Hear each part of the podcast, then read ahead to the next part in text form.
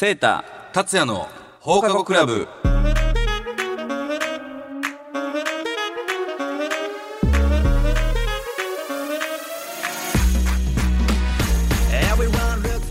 皆さんこんばんは。大阪府議会議員の由井セイタです。株式会社ロブ代表取締役兼音楽プロデューサーの加山達也です、えーこの番組は最新のニュースや世間で話題になっている問題を取り上げて法律の専門家でもある放課後クラブ部長も交えそれぞれの立場から読み解いていこうという番組です。はいということで、えーシャープ今回は15回目ですね。15回目ですか、はい。えーっと年明け1月4日の次なんで11日。11日の放送ということでゾロ目ですよ。ピンゾロです もうね2024年ですね。はい。どうですか？いやこれまあ収録はねはい。2023年なんで、はい。まだあの年を明けてませんが、はい。ああれどうですか？先生この2024年。まあ多分前週でも抱負は聞いてると思うんですけど、はいはい。なんかこういう風にやるぞみたいなんて。そうですね。あのまああのいろいろねあのあるんですけど、うん。まあやっぱまずはねあの万博ね。万博ね。いつも話してますけど。もうこれに関しては。もうね、はい。まあ、さに今日収録日ですけど今日ね実はさっきねまさにあの大阪の舞島前島。で初めてね、あのはいはい。日本で初めて空飛ぶ車うん。ひ試験飛行をやってきたんで私行ってきたんですけど、えー、めっちゃおもろいやんそれ。あのね舞島飛んであの尼崎の方をぐるって回って、はい。あの帰ってきはまりました。えー、乗ってきたん？いやあののあ見てきたんや。まだ乗れないんですよ。あの一般人パイロットさんだけだったんですけど、はいはいはい。おわー飛んでるわ。普通飛んでましたわ、えーそれそれ見たいな。後でまた動画あるあんですけどまあ見たい見たい。もうだからねそういう意味であの、まあ、盛り上げてい、うん。私は盛り上げていいかなと思ってまして、うんそういうね情報発信も含めてまた、あの2024年もはい。やっていきたいと思います、で今回ですねはい。またちょっと部長がですねお休みということで。お忙しい。お忙しいということなんですけど、はい。はいあのこの放課後クラブ初めてのゲストが、はい、あの番組初のあのゲストをですね、はい。あのお迎えしてあのおりますので、うん。あのぜひとも皆さんそこもまたお楽しみにしていただければと思います。はい。ではこの後9時までお付き合いください。この番組は株式会社マイスターエンジニアリング。大阪バス株式会社。医療法人経営会。医療法人 A&D 文の里歯科クリニック。以上各社の提供でお送りします。マイスターエンジニアリングで未経験からプロフェッショナルへ。技術で社会を支えるマイスターエンジニアリング。マイスターエンジニアリングで一緒に働いてみませんか？詳しくはマイスターエンジニアリングで検索。秋真っ盛り。行楽シーズンのお出かけには大阪バスのニュースター号。大阪から東京名古屋京都博多など各種路線をお得に提供。詳しくは大阪バスで検索。バスで各地がもっと身近に大阪バス。医療法人経営会は地域の皆様の介護の受け皿として貢献できるように和歌山大阪エリアで13の介護施設介護サービスを展開中。人に優しく関わる人すべての質の向上を目指します。詳しくは経営会で検索。文の里歯科クリニックでは健康な口元へ導き人生を楽しめるように応援することを目的に歯科医療を提供しています。下鉄谷町線文の里3番出口徒歩5分。詳しくは文の里歯科クリニックで検索。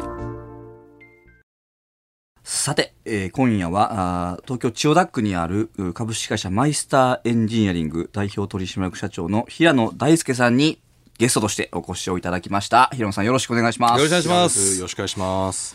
えー平野さん。平野さんとあのーセータの、まあ、ご関係も多分みんな聞きたいのはもちろと思うんいきだけどな。りねあれまずその平野さんって、はい。僕らのこの番組のはい。スポンサー様なんですよ。はい、ありがとうございます。あの、本当に、あの、この番組が成り立ってるのもまさに、あの、まあ、マイスターエンジニアリングさんのおかげかなと なんで笑ってんの？思っておりますけど、ありがとうございます、いつもいつも。いや、もう、あの、本当に、え、セータとの関係を聞く前に、まずちょっと平野さんの自己紹介そうやね伺ってもはいよろしいですか？あすいません、平野と申します。あマイスターエンジニアリングという会社のですね、社長をしておりますけれども、まあ、いろんなことやってる会社なんですが、はいあの、技術で社会を支える会社ですと。ほうエンジニアの人たちがですね、もういろんなとこ行きますと。遊園地も行くし、ホテルも行くし、病院も行くし、え地下鉄も行くし、電車ものとこも行くしですね、こういろんなところでこう、えー日々メンテナンスってしてるわけですね。はい。じゃないと危なくてしょうがない。はい。そういうことをこういろんな分野でやってるっていうのが、えー我々の会社ですと。メンテナンスをされてるのが、はい。まあ、はい。あマイスターエンジニアリングさんとね。はい。いうことで、あの、平野社長は、まあ、私の、まあ、前職、はいはい。あ、の二人の議員やる関係。前そうですねはいはいはいはい。議員をやる前に勤めてた、うんまあ、マッキンゼーっていう会社があるんですけども、はいはいはいまあ、そこのお私が入社した時の1年先輩あ、そうでなんですね。はい、あのいらして私が初めてはい。プロジェクト入った時の、ん。もう同じプロジェクト先輩で、えー。まあ、あの本当に兄貴分としてね、はいはいはいはい。いろはを叩き込んでいただいた、大先輩。何年ぐらいの付き合いなんですか？もう長いっすね。2010、10 5かな？7 8年。ぐらい。7 8年。そうなんですよ。その時の、その、セータから見た平野さんの印象ってどんな感じだったの？あのね、えーまあ、こんなこと言うとあれだけども、まあ、当時より、あのやっぱ今の方がもう何倍もなんていうかこうオーラが出てるっていうか、あの当時はやっぱりまあ会社の中でね、はいはい。あの一、まあ、私も職社員同士として、まあ、ビシッと真面目にされたけども、まあ、よりこう今の立場、まあ、スターエンジニアリングの、まあ、代表として、やっぱこう思ったことをどんどん、まあ、実行されてる。まあ、スピード感とはいはいかはいはい。も含めて、あの、まあ、当時、こう、うーって力貯めたものをね、今、バーンって出してる感じがね、もう大解放中として、そう。その辺を今日はね、えー。深掘りしていきたいなと思ってるんですよ。逆にその平野さんから見て、セータってその第一印象じゃないですけど、どう、どうだったんですか？はい。いや、もうね、最初のプロジェクト入ってきたんですけども、はい。はい。もうくせ者感がですね、最高に出てまして、いや、元官僚出身の方だったので、はい、はい。そういう方を想像してたんですけど、なんか不規則発言がいろいろあってですね、お客様の前でもですね、なるほどえーいや、この人、ユニークだなっていうですね、面白いなっていう印象があったはい、と。はい。えーだいぶオブラート包んでいただいて、すいません。でもそんなお二人とももう前職辞められて、はい今のこの立場になってもこういうふうにこう、そうですね、ご関係があるっていうのはすごい素敵ですよね。そうですね。あの、私も数少ない前職からのこのお付き合いのある大先輩でして。えー今日はね、来ていただいて本当にはいありがとうございますなんですけど、まずその、えー平野さんがされてるお会社、マイスターエンジニアリング、どういうサービス会社をされてるんですか、あの、ひ先ほど申し上げたようにですね、はいもう簡単には説明しづらいんですけども、はい、まあそうですね。えーあの、遊園地もやってますと。はい。病院やホテルもやってますと、はい。えー地下鉄とか鉄道もやってますと、はい。また一方であの皆さん普段入れないんですけど、あの石油ってありますよね。石油ってまあ、はい。元からこう持ってきて石油生成してるんですけど、はい。はい。そういうところにもいっぱい人がいたりしますと。なんでこう、まあ、なくてはならないですね、生活にですね。はいえー当たり前になってますけども、えーそれを、こう、あの、メンテナンスをですね、主にして、まあ、改修工事なんかもしますけれども、はいはいはいはいまあ、それを支えてる会社っていうことですね。おーまあ、それってもう社会において絶対に必要不可欠なはい。そうね。ジャンルといいますか、分野じゃないですか、はい。そういうことですね。ですよね。はい。まだあんまり普段、こう、生活してると気づかないけど、はいうんめっちゃ大事な、まあ、裏方の裏方みたいな感じですよね。あーそうですねイメージで言うとね。あの、イメージ空気みたいなですね、ああることに気がつかないっていうかですね。当たり前やけども、そうなくなると気づくって感じですよね。そうなんです。なんかその、メンテナンス、メンテナンス、まあもちろんだけじゃないですけど、こういろいろサービスを提供している中で、これはちょっと今後こうなっていくだろうな、みたいなこととかって見えてきたりするんですか？社会全体に対して。それがですね、あの、やっぱり、人間のあの人口って減っていくんですよ、はい日本って。はい。少子化ね。少子化で、はいはい徐々に減っていくんですけど、でも、あの、おじいちゃんおばあちゃんが増える、はあの増えま、増えるので、急に減ったりしません。はい。だから今ある、その、えー必要な、その生活に必要なものって、はい。急になくならないし、新しいもの出てくるんですよね。例えはいばデータセンターとか、ん皆さん普段データ使いますよね。はいはい。新しいものどんどん増えスマホとかでねはいはい。で、古いものが減ってるわけでもなくて、そんな中、こう、どんどんメンテナンス技術って減っってますと。はい。いうので、こう、誰がこう本当にこの、この普通のこの生活を支えるんですかとはい。いうのがですね、まあ、いろんな分野で言われてますけど、うん。IT でも物流でもいろんなこと言われてますけども、まあ、目立たないんで我々、それをこう訴えたくてですね、ああ、なる出ほど。てきてみましたと。そういうはい。いや、だからこれを分からない、知らない、まあ僕らももちろんそうですけど、うんはい。視聴者の方たくさんいると思うんですよ。例えばじゃあ、僕らの業界で言ったら音楽はい。聞くにあたって、ね、平野社長がやられてるそのサービスとかがなかったら、電気が使えないとか、はい。っていうことですよね。そういうことですね。あの、アーティストさんが、その、まあライブするにしてもして、使って電気で飛ばしてますから。もそうですし。まあ、もっと言うと、その、アーティストさんも水飲まないと歌えないんで、はいその水ってどっから来てるんですか、それってあの、まあ浄水場から来てるんですよね。はいはいでも浄水場ってこう、ポンプで動いてて、それ電気なんですよ、実は、電気そのもので、まあ、言い出すとキリがないんですけど、はいあの、いろんなものが、その、メンテナンスされてるから、成立してると。うん。蛇口ひねって水が出てくるのも当たり前じゃないぞと。当たり前じゃないですすいうことでねね。。はい。そのメンテナンスをする、いわゆる、えっと、なんでしょう、業界といいますか、はいどれぐらい、日本全国にどれぐらいの方々がいられるんですか？一社あたり。ああ、一社あたり。あの、結構ちっちゃい会社さんが多いんですよ、この業界。はあうんもう、あの、5人、10人の会社さんもあるし、うんはいあの、我々今、その、グループ全体で3000人ぐらいいますけども、えー、すごい。あまあ、ちょっと膨らましましたけどね。えーあのーまあ、それがすごくむちゃくちゃ大きいっていうふうになる。っていう感じなんです、はいもちろんあの、はいもちろん大企業も含めればもっとあるんですけど、はいあの本当に現場でやってる会社っていう意味で言うと、はい。うん。あの本当にちっちゃい会社がわーっといてもちろんあの全員足せばなんか何百万人もいるんですけど、うん。えーでもそれぐらいの人がもう実は従事してるっていうのが、この、いこのインフラっていうんですかね、はい。これを支えるですね。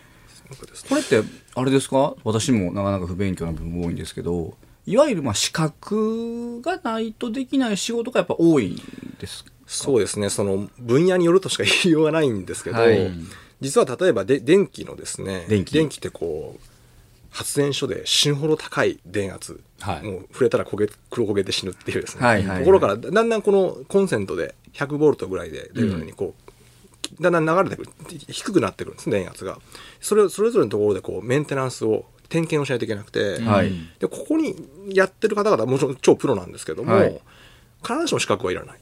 あ、えー、資格なくてもできるんですね。はい。なんですけど一方で別の分野だと、こういうものがないと全然ダメだとかですね。はいはいあの、本当いろんな、あの、法規制とかですね。これはもうゆいさんが詳しいと思いますけれども、うんうんうんえーいろんな、あの、割とこう、業担当する官庁も違ったりとかですね。はいで、あの、割とバラバラっていうのがあそうなんですね。えー、その辺もやっぱ知らない、しや、どうぞね。ね知らないですよわね。からないもん、ね。そうそうちょっとじゃあ、ここで一曲聴いていただいてもよろしいでしょうか。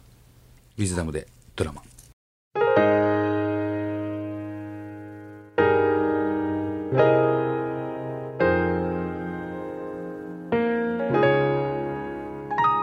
解けないクエスチョン答え探しの日々 My life 感じるプレッシャー痛みごまかしてる Your life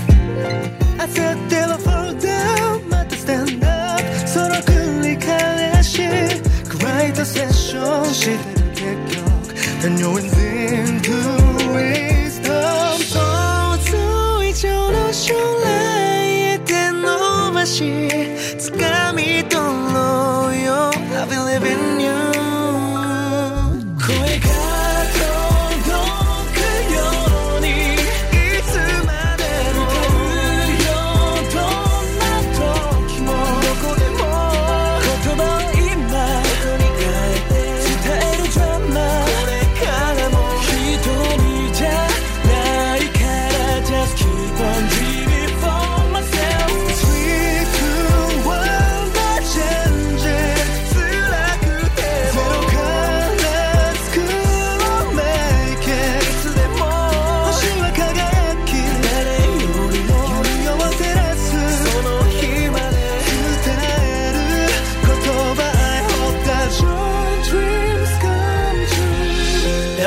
が New Day また一つ積み重ねてくストーリー。悩んで slowly 時に lonely また泣いてもういいって投げ出してまたリローディング。いつも君が頑張ってることは愛の。だから僕も君のために歌うよ。世界はパノラマ。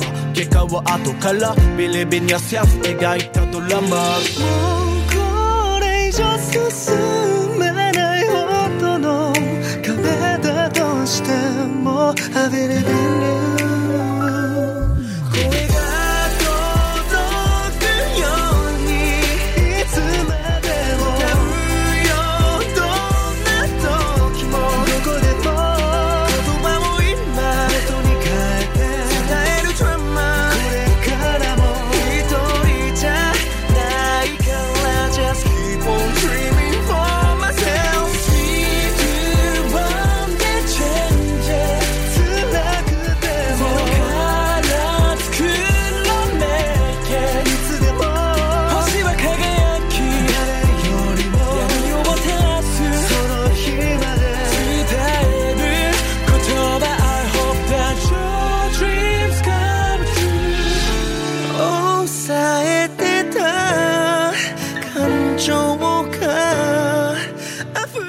えー先ほどの話の続きなんですが、えー皆さんこれ例えばね現場におられる技術職の方々に今ってこうなんでしょうどういう指導みたいなのってあるんですか？そのいわゆる昔いわゆる職人さんじゃないですか、そうですね。昔肩着の方感じではい。背中を見て学べじゃないですけど、はい。なんかどういう感じで教育というんですかね、はされてるんだったりするいやこの業界ですねその人がいないのはですね、うん。そのようなそのたくさん人がいてもう振り分けもう選抜かけて、はい。背中を見て覚えろと。覚えられないやつはもうごめんねっていうですね、うん。それが一つの理由になってまして、はいはいまあ最近もうそんなことやるとすぐあのお辞めになりますから、あとの業界でもね、はい。まあそれはありますよね。まあ、やっぱりそのあの背中見て覚えろっていうのは、はい。じ自分で見つけなさいと。うん。一つずつやその自分でこうここうじゃないかああじゃないかっていうですね、まあかなり難しいことも求められるんですね、うん。まあ、しかし本当はどんなものもあの積み重ねじゃないですか、はい。まずこれが分かってうん。次これやってっていうですね。でそれをあの会社でちゃんと分解してるんですよ、はいはいだからそのまずこれやろうねと。でそれできたかどうかっていうのをちゃんとそのまあ優しい先輩がたまにいてその人の下だと育つんだけど、この人の下だと全然育たないってよくあるじゃないですか、はいはいはい。その全員が優しい先輩にならないといけないと。はい。いうふうにこう会社としてこうあのしっかり体制を作ってましてですあねー。それはなんかこう、はい。えっと、体制っていうのは具体的に、はい。はいなんか取り組みとかってあったりするんですか？もうあのプログラムにしてですね、へー。まずそのこの一つ一つのブロックをですねちゃんと決めて、はい。それを誰が誰がどのタイミングでチェックするのかと。じゃあこのこの次のこの期間でここまでやることを先輩もそのコミットして、うん。その教えられる方もコミットして、えっていうのをですねもうチクチクチクチクやると、まあ学校みたいな感じなん学校みたいな感じですね。今までその職人の方々はそういうスタイルで教わってきたわけじゃない違いますね。じゃないですか。はい。それをこう、バッとこう、なんでしょう、抜本的にじゃないですけど、はい。仕組みを変えたときに、はい。い、わゆるアレルギー反応じゃないですけど、ははいどうだったんですか？それもあの大いにありましてですね。ああ、やっぱあったんですね。まあ、一方その実は、まあ、世の中皆さんじじその年数とともにですね、うん。世の中あのこの皆さん考え方変わっていきますから、うん。本当にしばき上げないとダメだっていう人はそんなに多くないですね。うーん。まあ、もう50代60代の方はそそういう方多いんですけども、まああのまあ、そうじゃない方々は大体、まあ、50代60代でもですね、うん。非常にこう手取り足取りですねやってくださる方も、まあ、結構いらっしゃって、やっぱそんなことやってる場合じゃないっていうみんな危機感もあってですね。ああ、はいはい、はい。自分たちの技をつないでいくためにも、ね。技を繋いでいかなあかんねと。はいはい。これもう本当困るねこれじゃこのままじゃっていうですね。あそこはやっぱ、現場の皆さんもそれを感じてらっしゃるんですね。はいありこれもちなみに立つみたいなさ、うん。そのいわゆるエンタメの世界も、この背中を見て学べ的な要素は今もあるんですか？ー背中を見て学べは、まあ、僕の立場で言うとプロデューサーでもあるんで、はいはい。結構細かくは言いますね。ライブ終わった後とかも、そんなん言わんでも分かるやろスタイルは、まあ、通用しないかあ通用しない。でも自分が現役の時とかは、はい先輩には、もう本当そのスタイル。ああうん。そうです何を言ってもらうでもない。ちょっと何か、なんか音が外れたら、もうやる気なんてやめろや、みたいな。はいはいはいはい。まあそこは似てるかもしれないね。そうですねむいや昔はね。昔はそうです。うん本当に。あの、もう、あの、電気の工事だったら、はいもうこ工具、工具でこう、なんか鳴らされるとかそういうのあったらしくて、あのヘルメットの上から叩かれるとか。それがメッセージってことね。そう、おい、おい、みたいな。いや、それ、それもう今、あの、パパワーハラスメントなんですっていう。あ のどの業界もまあ似たようなね、セーターの業界で言ったらどうなのまああの、うちのね、それこそまあ私がやってる政治家の業界は、やっぱ未だにというか、やっぱりある程度、あの、まあ年功序列というか、まあ我々とね、えっ、と、奇数が先なんですよ。おう。その次に年齢なんで、はいはいはい。同じ同期やったら、年齢上の方が先輩。はいでも、年齢下でも奇数が上やったら、もう絶対先輩っていうルールになってて、まあ、まずそれを叩き込まれるというか、ーそう。で、その上で、まあ、私は1年目やけど、もう初めはもう一言も喋んない。それは喋んなって言われるわけではないよね。あの、もう空気で。空気すげえな。怖そう。あの、まあ、お前はその分かって入ってるよねっていう風な、ああーの文化はまだ残ってるのかなと思って。これどこで変わる？いや、でも、おっしゃる通り、さっきの話も聞いてわかるけれども、やっぱ、ね、やっぱ人不足とか、うんまあもっとこう、あの、大事にしていかなきゃいけないっていう風になってくると、んまあ変わってくる要素の一つなんじゃないかなとは思いますよね。はいはいおっしゃる通りですようん。まあ、昔は人はいくいくらのように卵のね、うんはいいっぱいいたけども、はい最近みんな哺乳類だと。あまあ、こういう表現をしてわかりやすい例えですね。はい。だから千人とやっぱ一人じゃちゃうってことですよね。そう。もう、大事に大事にこう。はい。育てていってというか。はい。はい。ああ。でもこの平野さんがされてるお仕事っていうか、業界って、はい多分こうやってお話ししないと、はいわからない。わからないうんあの、皆さん知らない方が多いですね。はい私も恥ずかしながら、この会社入るまでですね、あの、知ってたつもりでいたんですけど、はいい、や、全然分かってなかったなっていう。え広がりも全然分かってなかったし、うんうんこんなにも多くの人が、こんだけ毎日やって、あ、電気とかって来てるんだっていうですね。はい。はまあでもこんな言い方したらね、あの、あれかもしれないけど、まあ、逆に社会に求められてるというか、必要な仕事じゃないですか。はい。はい。だから、まあ、もしかしたらやりがいもものすごいあるかもしれないし、はい。はい。まあ、あとはね、そういった、まあ、なんていうか、あの、報酬っていうか、うん。面でも、そうなんですよ。なんかええんちゃうかなってなんとなく思うんですけどね、話聞いてて。あのーまあ、分野にもよるんですけど、うん。でもやっぱり今どんどん賃金上がってますし、おはいやっぱこのもう手に職が完全につきますから、はい。どどこの会社行ってもどどこのその地域行ってもはい。全然食えちゃうっていう風になることが結構多くて、うんうんうん。でそれこそあの20年30年やっても本当にカチッと仕切れる、まあ、電気の点検の分野でいうと、はい。1000万プレイヤーも普通にいますしあまあ、もちろんね夜の夜勤とかね。うん。若干休日に出るとかもちろんあるんですけど、でもやっぱりもうどこに行っても絶対もうそれが必要ですもんね。必要だっていう,、うんうんいうのはこれはもう素晴らしいあのなんていうか、えープロフェッショナルのね、ん。エンジニアになるっていいんじゃないかなと思いますよね。プロですもんね、はい。本当に。目指すべき一つのなんかね、業界になってもおかしくないわけじゃん。もちろんそれですね。そうなんですよ、ね。ですけどうん。ですけどこう夜勤とかね休日日数とかね。は結構あの嫌われてましてですね。今時ね、やっぱそれ、ええ。あの、言いますもん。知ってます？就職フェア行ったら、まず一番初め見るのは、給与じゃなくて、休日らしいですよ、今。あ休日大きいですね。年間何日以上じゃないと、まあ、ある種なブラックやみたいな、はい。そう勝手なね、そう基準を決められてましたりするらしいですよ。はい。えーしかもその休日が別に日数同じでも、みんなと一緒に休めようと嫌だっていうですね。はい。ああ、土日とかね。そう土日じゃないとダメねえ、達也さんね、我々なんてね、休みなんてないようなもんない、そうですね。ないようなもんですよ。いつ休んだって感じですね。はい。もう記憶ないですね。ねその辺はそうねね。いや、でもこれ、ひなさんのこの話、まだまだもっと聞きたいんですけど、はいちょっと今週はもう時間がね、ないんですよ。ただ、あの、この後また、ポッドキャストの方で、少しお話、ぜひ一緒に裏話も含めてと思いますので、来週、来週もまた、あ、2週連続で。はい、一週連続で出ていただきます。はい。よろしくお願いします。よろしくお願いします。ありがとうございます。マイスターエンジニアリングで未経験からプロフェッショナルへ。技術で社会を支えるマイスターエンジニアリング。マイスターエンジニアリングで一緒に働いてみませんか？詳しくはマイスターエンジニアリングで検索。大阪バスで行ってみよう神戸空港と大阪駅を結ぶリムジンバスを運行。所要時間70分。大人片道1000円。乗り換えなしでお子様連れも大きな荷物も楽々。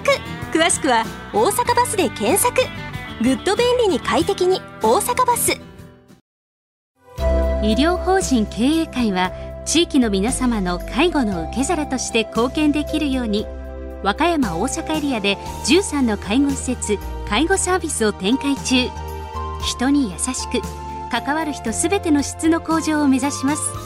詳しくは経営会で検索。文の里歯科クリニックでは健康な口元へ導き人生を楽しめるように応援することを目的に歯科医療を提供しています。地下鉄谷町線文の里3番出口徒歩5分。詳しくは文の里歯科クリニックで検索。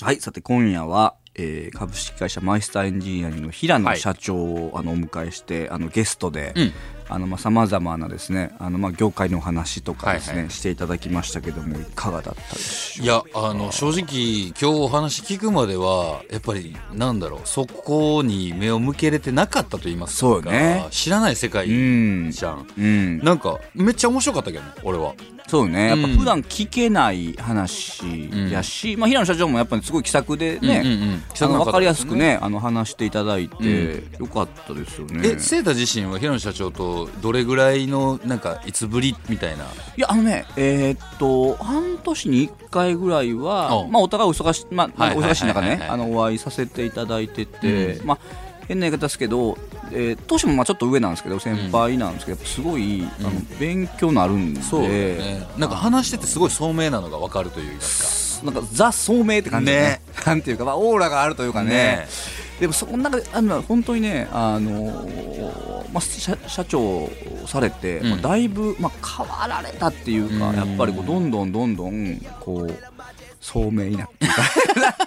いやまあそういうねお立場になられてっていうのもあるかもしれないけどね。すごいだからね。あの、まあ、こうやって久しぶりに会えてねまたラジオの場でやれてよかったなと思うし、うん。まあ、それこそね。たん。達やともねこれ知り合えたのがよかったかなと思います、うん。なんかこうなんだろうその今日話してた中でもあったいわゆるその若者のね、はい。あのに対してのプログラムみたいなのを作られてるっていうのもあったわけじゃないですか、それをこうセーターの目線から見ていわゆるその政治の目線といいますか。はいはい。から見てなんかどういうことを取り組んでいった方がいいなみたいなことって思ったりはやっぱした？そうね。まあでもこれさ面白い話で、うん。結局今まで、まあささっきもちょっとねそのまあプログラムって学校みたいなもんやとかって言ってはりましたけど、うん。まさに学校がやってたことを、うん。まあ結局学校ができなくなってるというか、うん。うん。あのまあある種子どもの意うん。思を尊重するということの結果、はいはい。社会が学生時代に教えなきゃいけなかったことを、うん。まあもう社会出てから、うんうんまあ、き企業なりがまあ教えざるを得ないような状況になってることが、うん。まあやっぱこの問題やなっていうか課題やなっていうのは改めて聞きながら思ったよね。うん。なんていうかそういうまあ人間の基礎的な部分とかも含めて、やっぱり、まあ、ほんまにこのままね、うん。あのまあ、ある種放任主義的な、そうん。ね、あの子供の育て方が、まあ、この義務教育機関、はいはい。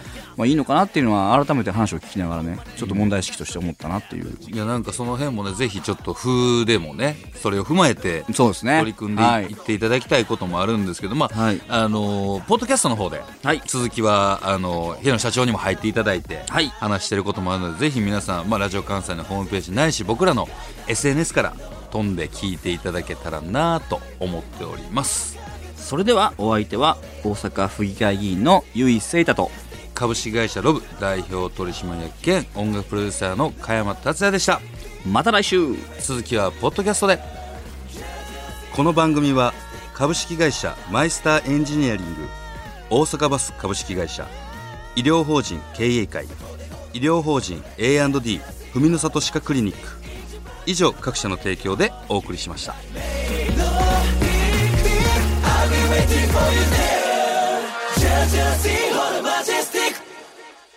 さあポッドキャストです。平さんありがとうございます。ありがとうございました。どうでした？か？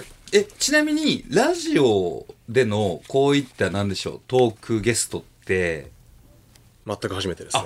初めてだったん生まれですねて初めてこういう収録の部屋に入りました 全然俺感じなかったよあのちなみにあの私の第1回のラジオとは全然違う。そうですか。あのね、これ本当聞いていただきたい。伝説のあね。の、ゆいせいたのこんな固くやるんだっていう僕はもう、あーそうですか。はい演説かよっていう。ああ、そうですか。でした。いやーもうあの前職でもあの噛みまくってるゆいさんの トークを、えー、噛み噛み。今今思い出しましたけいどや、全然平野さんナチュラルやったもうねプロフェッショナルな感じしましたわ。あ一応さ、かざっくりこう台本はあるわけじゃん。まあはい。はいね、あるけど、別にその流れを、俺もあんまりこう、無視してまではいかへんしさ、踏襲して流れいってるわけじゃないけど、うん。ちゃんと、全然平野さん、そうね。アドリブっぽくでも変化していアただいて。ドリブさでお話しされてたから、いやいやいや。すごいやなと思って。そうだから、えーっと、社長なられて今どれぐらいえっともうあの今が6年目ですね ?6 年目。目どうですか？なんか。まああのやっぱ最初ねむちゃむちゃ緊張もしますし、ストレスもやっぱ眠れない時も多かったりとかですね、はい。あのやっぱり最初大変なんですよね、はい。でもやっぱりな慣れてきますんで、んえー多分今ゆいさんはですね本当ピチピチの一期生で、多分日々駅に立って大変なんじゃないかと 思ってますけどもはい。はい。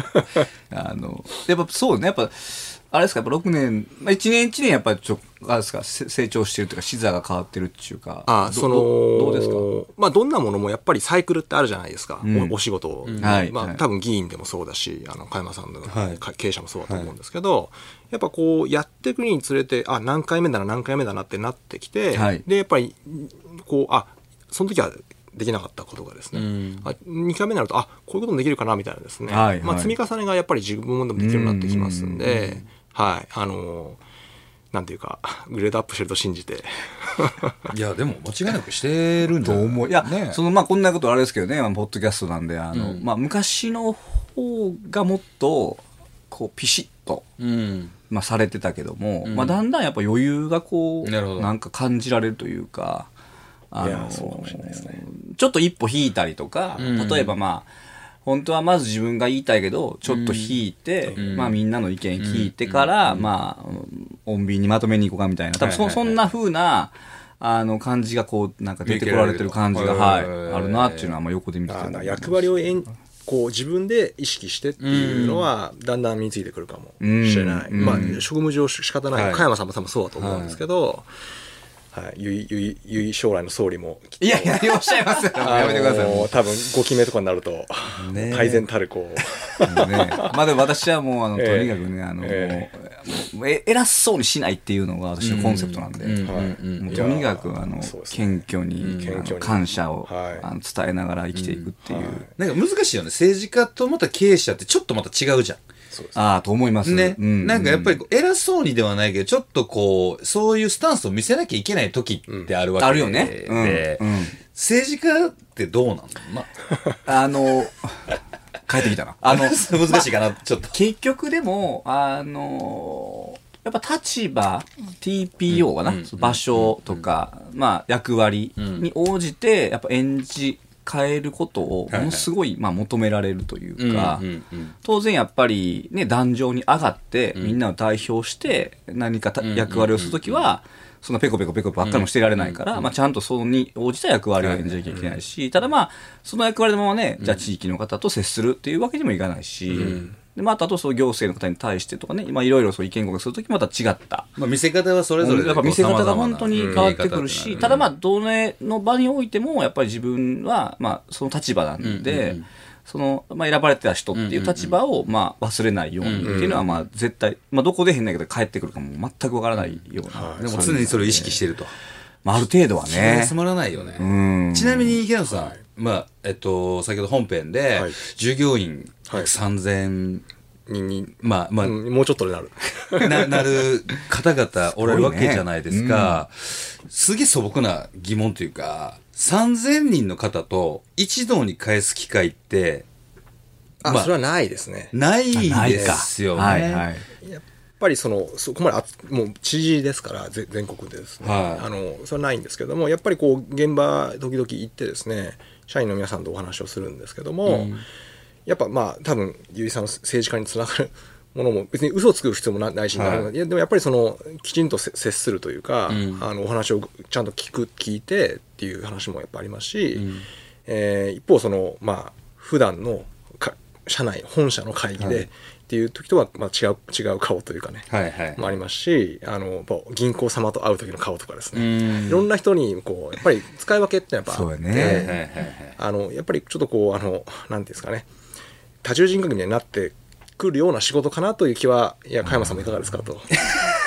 あの、おっしゃる通りですよね。はい。そこはやっぱり顔をちょっといろいろと分けながら、住み分けながらやってるものです。けど、もうもう一ついいですか、はい。質問。まあ、経営者としての目線なんですけど、その、まあ、えっ、と、3000人弱の方々がおられて、まあ、もちろん一度に返す顔をあー合わすことはないとは思うんですよ。で、まあ、もっと言うと、1年間会わない方もいると思うんですよ。はい合わさない方もいると思うんですよ。はいはい逆に、はい平野社長が直接的にこう話をする主要なメンバーといいますか何人ぐらいなんですか？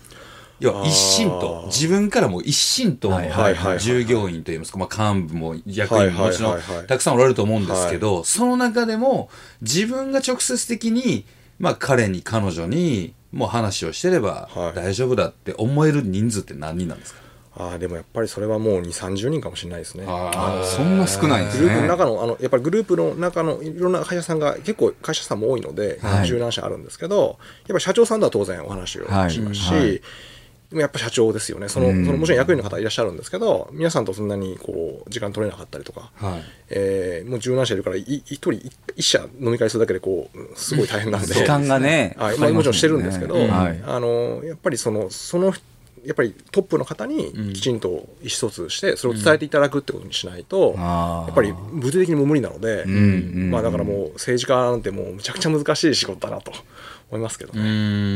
そうね。まあ、うちも講演会やとさ、名簿だけでも何千人って、もう1万人近くやっぱいらっしゃるけども。どうしてんの？